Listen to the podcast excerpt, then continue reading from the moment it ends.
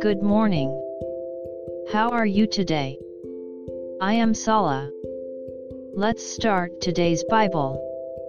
Today's Bible verse is Matthew 5 colon 3. I'll read. Blessed are the poor in spirit for theirs is the kingdom of heaven. Amen. This is a passage from the Sermon on the Mount.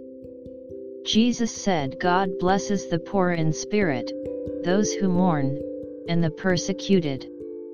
It sounds paradoxical, but Jesus comes to such people. It means that the new light of Jesus will turn this dark world to the new world. May the light of the Lord illuminate you today as well. God bless you. See you tomorrow.